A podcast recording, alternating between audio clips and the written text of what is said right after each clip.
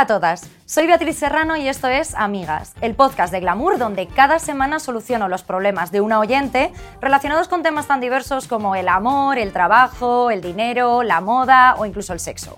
O bueno, al menos lo voy a intentar. ¿Cómo? Muy fácil. Básicamente le voy a dar todos esos consejos que yo jamás me aplico, pero que si lo hiciese, mi vida no sería un completo desastre. Para ello no estoy yo sola. Todas las semanas traigo una invitada más o menos experta en la materia a la que luego puedo culpar si la cosa sale mal. Esperamos de corazón que si no solucionamos la movida, al menos pases un buen rato. Y sin más preámbulos, vamos con la llamada del día. ¿Qué tal amiga? Pues nada, mira, te cuento. Resulta que hace poco me ascendieron y me he dado cuenta de que desde entonces soy un poco como la Barbie, ¿sabes? Es como que me da tanto miedo que mis compañeros me vean pues como un bicho raro que estoy todo el rato preocupada por mi comportamiento. Y es que al final parezco boba, mando como 500 emojis simpáticos en cada email, sonrío un montón en las reuniones, incluso aunque tengan más categoría. Si, por ejemplo, estamos en una reunión, soy la que pregunta si está todo el mundo bien, si quieren agua, si quieren café. No sé, a ver si puedes darme algún consejito. Ay, chica, qué difícil es ser mujer, de verdad te lo digo. O mejor dicho, qué difícil es adecuarse a todas esas máximas que nos imponen a las mujeres en la sociedad. Al final vamos como vacas sin cencerro, porque recibimos mensajes contradictorios prácticamente desde niñas. Tenemos que ser sexys, pero no demasiado sexys porque si no parecemos un poquito fulanas. Tenemos que cuidar, pero sin ser demasiado cargantes. Tenemos que tener la casa en orden, porque eso es algo muy femenino, pero sin parecer una maruja de los años 80. Entonces, al final, ¿qué hacemos? Y luego, últimamente, también, empodérate, sé una working girl, rompe el techo de cristal pero lo tienes que romper de una forma muy femenina, así con el taconcito. No vaya a ser que te conviertas en una reina de hielo intratable. ¿Vosotras pensáis que los hombres pasan la mitad del tiempo que pasamos nosotras pensando en estas tonterías? ¿Cómo podemos hacer para no rayarnos tanto con todas estas cosas, por lo menos en el trabajo? Y sobre todo, ¿cómo podemos hacer para dejar de pedir perdón por existir? Pues para hablar de estas y otras muchas cuestiones, hoy traigo como invitada la maravillosa Nerea Pérez de las Heras, periodista, escritora del fundamental Feminismo para Torpes y creadora y protagonista del show con el mismo título. Bienvenida, Nerea. ¿Qué tal estás de torpeza? Sabes un rato, ¿no? De torpeza lo intento, ¿eh? La primera torpe soy yo en un montón de cosas, pero hay que empezar por reconocerlo. esta, esta mujer, yo creo que la duda que tiene... Mm, es que yo a esta mujer la entiendo muchísimo. lo que le pasa a esta mujer lo he visto en, en jefas mm, un montón. ¿Y tú lo has hecho también? Yo lo he... Yo lo he hecho cuando he sido, a ver, he sido jefa de muy poca gente y muy poco tiempo. Eh, afortunadamente porque es una cosa complicada, pero sí, sí lo he hecho. Y no he sido consciente de lo que le estaba pasando a ella hasta que no lo he visto en otras mujeres. Claro. Que es una cosa muy curiosa que tías inteligentísimas, súper capaces, mega preparadas y tal, aniñaban la voz aniñaban la voz. Ah, bueno, y por teléfono. Por teléfono es súper típico como de, hola, perdona, ¿sabes? Como más aflautadita y tal. Yo, ¿sabes con lo que me he sentido súper identificada? Con el tema de, yo estoy mandando un email, ahora estoy o sea, desde casa para pedir una entrevista, para tal, para lo que sea, y me doy cuenta de que si no pongo una carita sonriente, mucha, o sea, te sientes como una si estuviese enviando un email, o sea, siento que estoy siendo muy cortante. O sea, si digo, venga, vale, gracias, la semana que viene te paso algo, siempre pongo una sonrisita, no puede ser expeditiva, eh, o sea, ser expeditiva te cuesta el doble porque al final tenemos la socialización de género de las mujeres que nos entrena y, ha entrenado a nuestras madres y abuelas para la simpatía, el sacrificio y el no destacar demasiado porque entonces caes fatal. claro, y sobre todo me gustaría que fuéramos a eso. Yo no sé si es no destacar, bueno, esto también, pero no intimidar. O sea, es más, no intimides al hombre con el que estás hablando, ¿sabes? O sea, no seas como muy corta, porque eso es como de, uy, esta tía, qué comportamiento más raro, ¿no? O sea, de... Es que nuestras herramientas y nuestras directrices para caer bien son muy distintas a las, de, a las de ellos. O sea, un tipo que tiene muchísimo poder y que, bueno, que ha conseguido cosas, que ha destacado de alguna manera, es, puede caer bien, sí puede caer bien. Incluso, un tío seguro. una camiseta, un Mark Zuckerberg, ¿no? Un tío, Y puede ser incluso desenfadado, o sea, puede tener poder y además ser desenfadado y además caerte simpático. Hmm. Em, y eso en una mujer, ¿cuántos ejemplos hay de una tipa que tenga muchísimo poder? Ellen DeGeneres igual, sí, ¿no? o sea, pero es que pienso ya en tías que están relacionadas con la comedia, o sea, que son poderosas, pero ah, relacionadas con el mundo de la comedia, o eso, presentadoras que tienen un tal más cercano, porque es incluso una ópera es una tía que impone. No es tan, o sea, es cercana cuando habla de sus cosas, pero tampoco es una tía como El escrutinio, el escrutinio hacia, hacia nosotras es el doble y además es según unos parámetros muy diferentes, Claro. ¿no? Unos parámetros propios que ya, que ya conocemos. Entonces, existe una presión, por un lado, además estamos en medio de una contradicción horrorosa. Existe, eh, por un lado, una presión bestial para que tú hagas lo que, el empoderamiento capitalista, haz lo que quieras, asciende, tú puedes, tú pa'lante, tú eres una amazona, tú eres una un taconazo, todas esas imágenes de ejecutivas de las revistas de moda. Pero luego, cuando tú consigues todas esas cosas, no hay cosa que peor caiga que una tía segura de sí misma. Entonces Sí. empiezas a, a jugar el juego que estaba contando esta chica de eh, disfrutar de lo que has conseguido, sé, pero claro. además caer bien y que no, te, que no te castiguen. Porque estás siempre caminando en el filo de ser una tipa insoportable y una bruja. Sí. Entonces tienes que intentar, y a veces te caes para el lado de, en vez de caerte para el lado de la bruja, que creo que a veces es preferible, sinceramente. Yo casi que lo preferiría, sinceramente, en el ambiente laboral es que hay muchas veces que pienso que somos nosotras las que más nos preocupamos por crear buen ambiente laboral. ¿Sabes? Creo que eso es algo como muy femenino, muy de la socialización femenina. Cuando muchas Claro. veces, eh, ¿sabes? Es como, bueno, eh, el trabajo es trabajo, yo luego voy a casa, tengo mi vida, tengo a mis amigos, tengo tal. Mira, es que si me tengo que comportar como una bruja porque es la única forma de que me respeten, no sé si quizás yo Como una prefiero... bruja, mm. O como una bruja, como una tía seca, una tía más seria, una tía que no está todo el rato, pues eso, mandando mil emojis, sonriendo, preguntando a todo el mundo Fíjate qué que tal. eso sí lo he hablado con, con de directivas. Cuando curraba en revistas femeninas así más regularmente y hacía muchas entrevistas a mujeres con diferentes perfiles, a políticas, a directivas, y eh, parecía, es verdad que los valores femeninos que, que tradicionales que nos han inculcado tienen que ver con la flexibilidad, tienen que ver con la amabilidad, con la capacidad de sacrificio, o sea, todo muy contrario a la autoridad. Está claro que podemos ejercer la autoridad y la ejercemos Mm. perfectamente y bueno, eso se está desmontando, eso se está desmontando poco a poco. Pero es que la mala leche no es patrimonio de los tipos. Claro. O sea, otra cosa es que eh, No, lo que pasa es que la suya está como legitimada, o sea, la suya se Ahí entiende. estamos. Claro, ahí la estamos. suya es Que como que de parece un que tú no puedes dar o no debes dar un puñetazo en la mesa de vez en cuando. Es fenomenal que el mundo, sobre todo el mundo corporativo, que, que es ho- horrendo, Claro. eh, se vaya imbuyendo un poco de valores que tradicionalmente nos han colocado las tías, pero que son de todos, que son valores humanos. Y es que sobre esto hay una cosa también interesantísima que es, eh, se supone que cómo nos ven a hombres y mujeres, o sea, estereotipos de género, se supone que ellos les ven como el género racional y nosotros somos el género emocional y somos lo otro. Entonces, sus cabreos, digamos que entran dentro de lo racional, cuando es una respuesta puramente emocional. O sea, un cabreo de un tío, de puñetazo encima de la mesa, tal, perdona, está siendo un histérico. Estás siendo Está histérico. siendo un histérico. Has perdido los papeles. Claro, Tranquilo, cariño, no te pongas nervioso. Claro, o sea, necesitas ¿Cuántas que te dé un poquito de aire, quieres un vasito Claro, de agua. Te quieres ir, exactamente. Claro, vas a llorar. Vete- vas a llorar. ¿Te Vete al baño a ¿Te llorar con tu corbata. Sí. Claro, pero nosotras si tenemos la misma respuesta, como ya simplemente estamos vistas como el género emocional, que sea la misma, el puñetazo encima de la mesa, que tampoco digo que esté bien, o sea, tampoco digo que nos tengamos que parecer a ellos. pero que es sí, pero que la mala leche es un valor, o sea, es un es una reacción humana pues que está dentro de lo normal. Claro, nosotras es el estamos con la regla. Sí, sí, Básicamente. Sí, Sí, eso es el- los dobles raseros que hay en todas partes. O caes en la histérica en el trabajo y la bruja, o la tipa autoritaria. Caes fatal, vaya. Claro. Caes fatal. O sea, un tipo que sea un poco autoritario y exitoso eh, tiene muchas más papeletas eh, para caer bien que, que una mujer que sea de la misma manera. Y luego otro filo por el que caminamos constantemente es el de loca.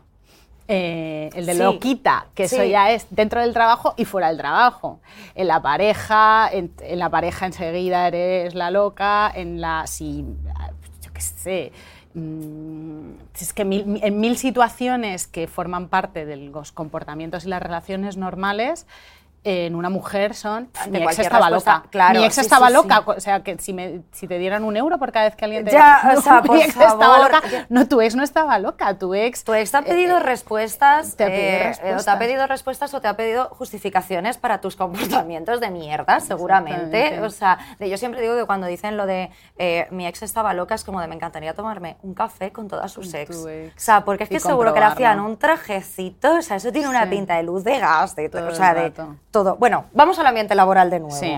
A mí este rollo del exceso de amabilidad me ha recordado también mucho a lo de pedir disculpas constantemente, lo de decir lo siento. Y esto era un tema que yo me di cuenta de, jope, es verdad, yo estoy diciendo todo el rato, ay, perdón, ay, perdona, ay, sí, sí, perdona, te lo mando, aunque sean cosas que no son mi culpa, ¿no? O sea, aunque sean cosas que no tenga ningún tal.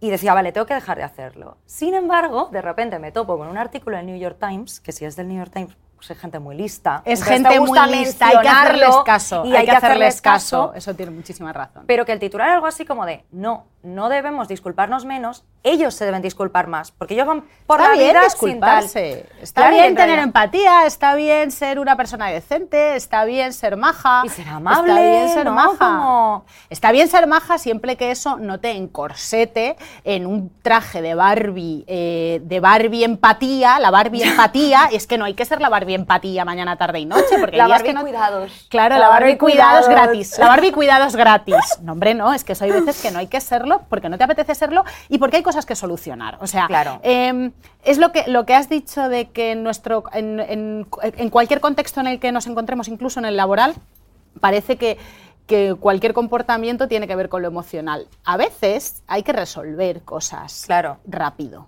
Entonces es- no puedo estar pidiéndote perdón porque haya un- una Por fecha límite algo, para claro. cosas. Y a veces esa disculpa, que yo lo veo en mi sector, entre, entre cómicas, entre periodistas, entre mujeres creativas, escritoras que destacan, esa disculpa no es explícita, no es perdona por mandarte unas tareas. A veces es, oye, tu libro es increíble. Uf, Bueno, tiene algunas partes. A mí me parece que es como de, bueno, perdona por estar aquí. Lo siento. Porque siendo tía, sabes lo normal es que hubiese estado aquí. Entonces, como, perdona por estar aquí, ¿no? Es como, al final, Todo el tiempo. es eso. Y en la, sí, en la- eh, a, a todos los cumplidos, o a todas las explicaciones, o a todas las presentaciones, fíjate a partir de ahora y analiza cuántas, eh, cuántas humoristas, o escritoras, columnistas y tal, eh, en algún punto hacen algún comentario despectivo sobre sí mismas. O no despectivo, o que insinúa que tiene cierta esta- inestabilidad mental, o los demás lo hacen sobre ella. O sea, enseguida si haces algo muy gracioso, Sí. que lo castas. Claro. Tengo un capítulo en el libro sobre la de veces que han dicho, jo, que lo, que loca estás, Sí, que es estás. Y eso lo he hablado con un montón de, de mujeres que están en mis... Contigo lo he hablado. Sí, sí, sí. Qué, qué Esto es bien está, es, respuesta ¿cómo me he reído con esto? Qué loca estás. Pero Pero ade- tú te, que no estoy loca, pero tú es has estado cinco horas delante de un ordenador tecleando y eso es tener la esto es cabeza cosa muy bien amueblada. Muy bien o amueblada. sea, esto es una tesis doctoral, señor. Esto no es ninguna locura. No, pero eh, es cierto que en cuanto te sales un poco como de la línea o en cuanto tienes un comportamiento que no es como el habitual, la respuesta sí que es estás loca. O sea, nosotras que somos tías como muy expansivas, muy tal, muy no sé qué. Es como. qué loca estás. Ay, qué loca, por favor. Es que eres un, eres un caso aparte, ¿eh? Sí. Eres un caso aparte. Chifladitas. Eh, consejillos prácticos que quería darle a estas mujeres. eh, en plan, que puede, o sea, esta mujer, que puede hacer esta mujer eh, en su trabajo. O sea, a mí se me ha ocurrido que quizás lo más fácil es empezar vía email a, a analizar lo que escribes y analizarlo. O sea, si empiezas a poner emojis, eh, te das cuenta que parece que vayas a empezar a hacer sexting con tus empleados.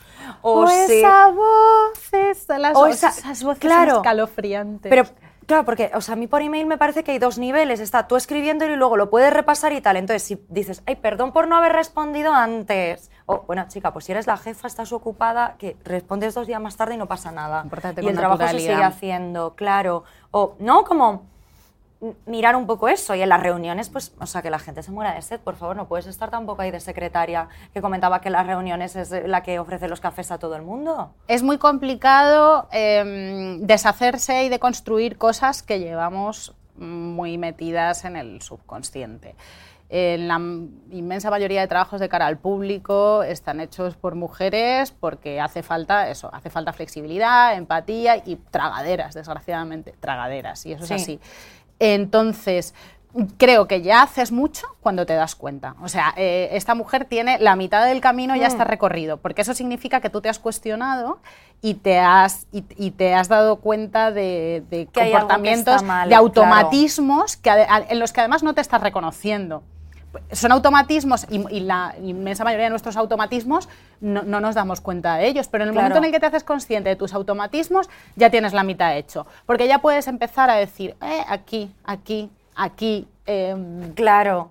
Y hay Total. que- y hay que sobre sobre esto que has dicho de lo de cara al público y tal, eh, me he acordado de lo del concepto este del trabajo mental, que es como que ahora lo utilizamos mucho Mm. para el plano de lo doméstico, eh, de ay, el trabajo mental que tengo que hacer por mi pareja, sobre todo en relaciones heterosexuales, que es como que, te- que el tío como que no hace nada y ella es la que piensa en, ay, que tengo que comprar, que tengo que le falta la casa, que le falta tal y él no hace esa parte del trabajo, pero que en su origen tenía que ver con el eh, trabajo extra este que hacen, por ejemplo, las azafatas o las camareras, que es como un plus más, que es pues sonreír, ser muy atenta, ser muy amable. Trabajo emocional. El trabajo emocional, trabajo sí, el trabajo emocional es que es como que pienso que las mujeres, por mucho que mm, estemos en puestos o que lleguen a estar en puestos de responsabilidad y tal, tenemos súper interiorizado que parte de nosotras es eh, ser eh, tener esa amabilidad y, ser, y Claro. sonreír tanto, ¿no? O sea, como...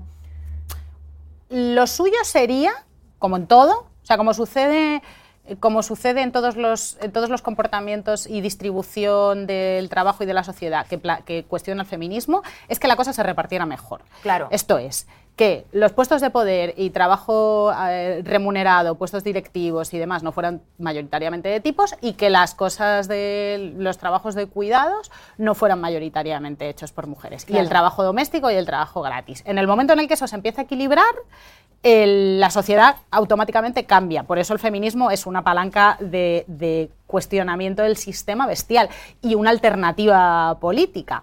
En el contexto de trabajo es lo mismo. Ojalá eh, la cultura corporativa, que es eh, tan despiadada y tan horrible y tan American Psycho, Claro. eh, fuera, tuviera valores más, fe- más femeninos.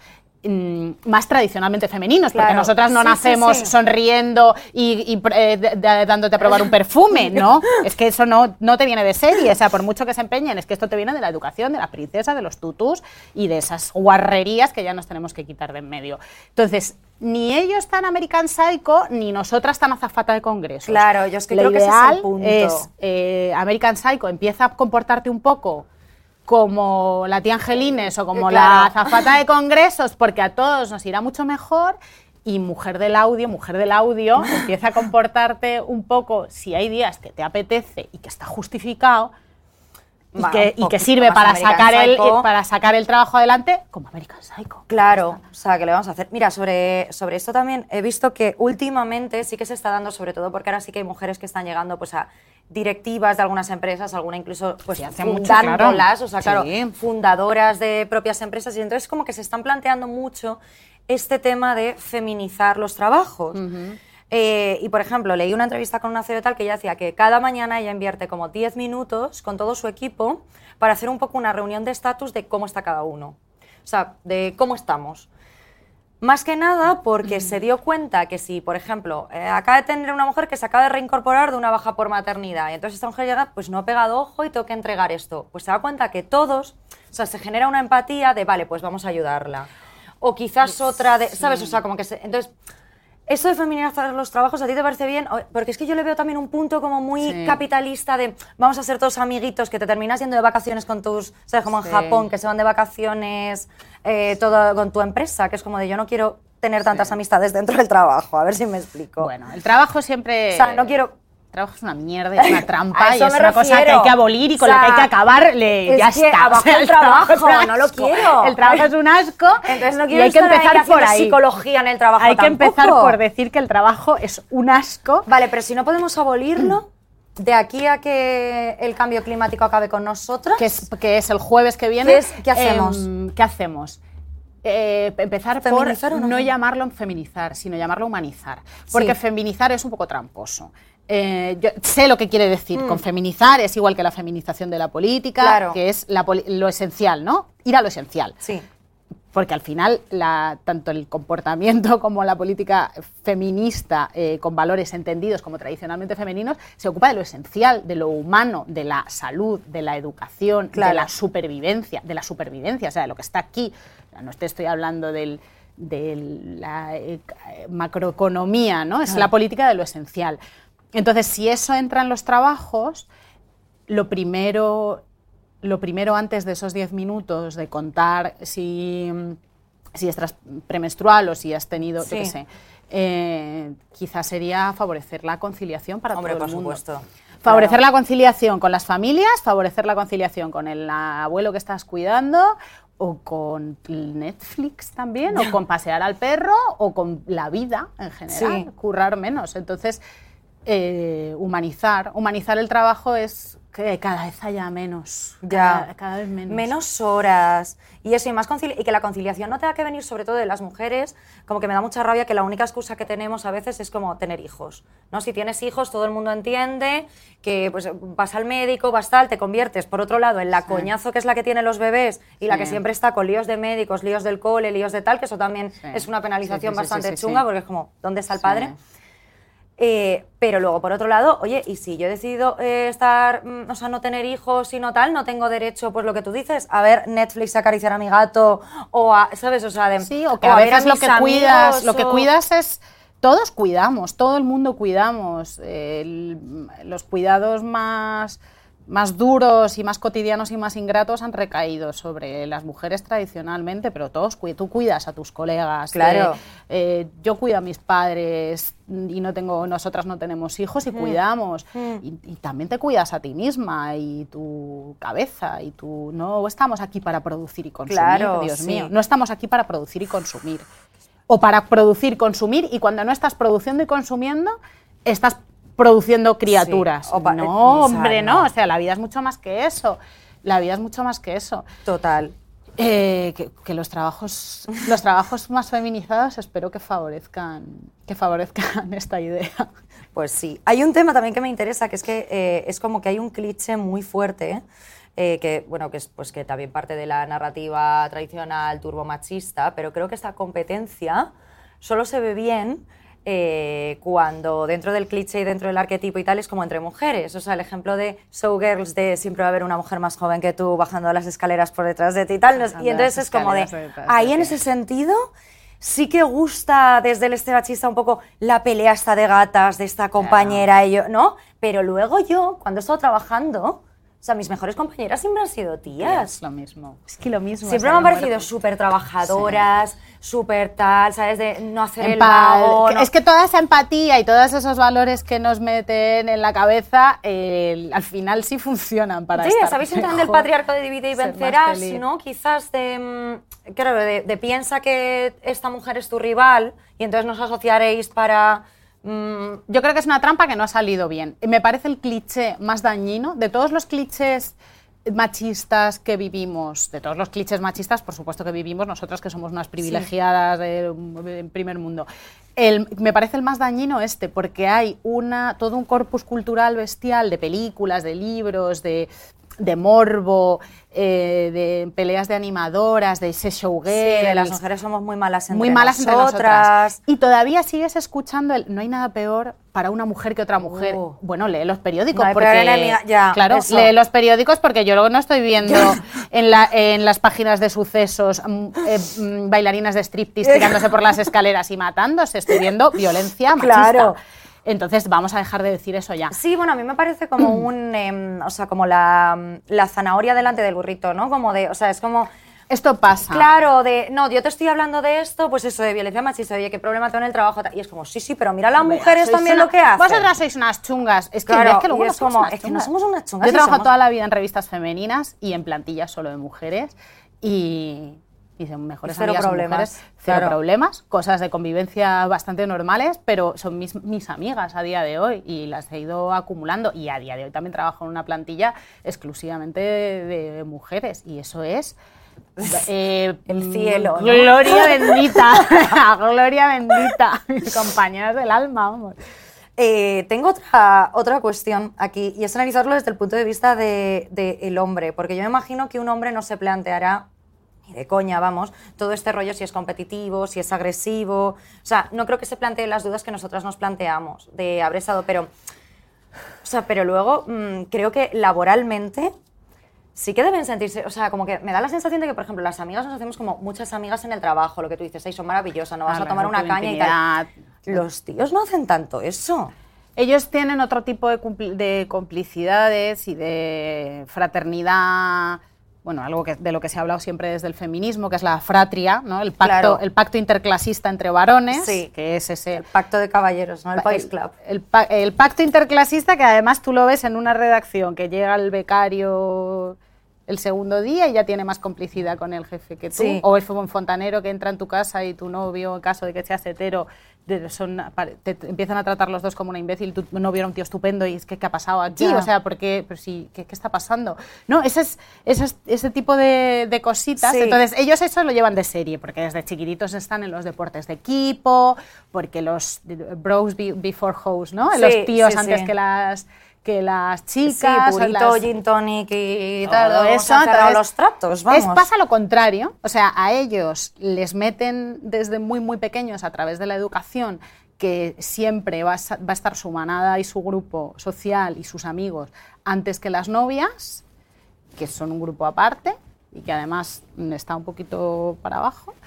Y a nosotras lo contrario, que somos competencia entre nosotras y que además esto que dicen de las niñas son muy, los niños son muy noblotes, son muy nobles, las niñas son muy astutas en el sentido de mala, ¿no? Porque Claro. tú eres lista, eres mala. Y ninguna de las dos cosas es real. O Ninguna. sea, ni ellos son aliados por naturaleza y también son tremendamente retorcidos y capaces de una tortura psicológica, por supuesto. O sea, hombres y Hombre, mujeres claro, si es que además capaces ese- de una tortura pero y psicológica este tema que dicen de, bestial. bueno, no, es que las mujeres, mm, los hombres igual pegan a las mujeres, pero es que ellas son más de maltrato psicológico. Es como, pero tú te crees ¿eso que hasta llegar a el tortazo no hay un maltrato psicológico? ¿Sabes? O sea, es como, Una- como si fuese de la noche a la mañana, ¿sabes? Del, un juego el con la perfil de un- autoestima. Claro, o sea, eso me parece espantoso, ¿sabes? O sea, y que vuelve otra vez con esto de que somos muy perversas y muy malvadas y muy, Muy manipuladoras y muy tal, y es como, Hay mira, un, ¿no? un montón O sea, de mensajes prefabricados que no se corresponden con la realidad. Eh, el de las mujeres como competencia, el de las mujeres como perversas, retorcidas, desde muy pequeñas además. Que eso se sigue escuchando a la puerta de los colegios. Sí, sí. Y se lo escuchas a las madres. Yo conozco a madres que hablan, "Mm, pero ella es que es niña. Y encima lo dicen como, Sí. como con un poco punto de orgullo. Es que es niña, entonces es lista, pero Claro. ¿por qué no me estás diciendo que es lista con otro tono, nena? Ya. ¿Me estás diciendo que es lista? ¿Por qué no estás diciendo que lista es? Claro, ¿Qué lista es como mi si hija? la pobre criatura es como, es lista. Sí. Angela Merkel, Sí, oh, pequeña, qué mal. como, como mala, como ma- una Margaret Thatcher. Tía, la niña es lista, pues fenomenal. Las niñas desarrollan antes, Claro. espabilan antes, pero no es una cabrona Sí, pero no. necesariamente. Ya, pero es que, bueno, y esto ya, para terminar, que se nos acaba el tiempo, y Qué pena. volviendo, claro, volviendo un poco a todo esto que estamos hablando, yo es que creo que en el fondo eso también está un poco relacionado con que nos prefieren tontas. En el trabajo, muy amable, voz aflautada, muy tontita, que es lo que le pasa a esta mujer. Y ahora se ve en una tal que tiene que demostrar una vez más lo lista que es y que está ahí porque se lo merece y qué tal, y tiene ahí la pobre un tal que, ¿qué le decimos ya a la pobre? De qué que no haga nada que no, con, lo, con lo que no se sienta ella misma. Claro. Que no hagas nada con lo que no te sientas tú misma, que no te caigas en la trampa, que no, que no, que ya está Y bien, punto.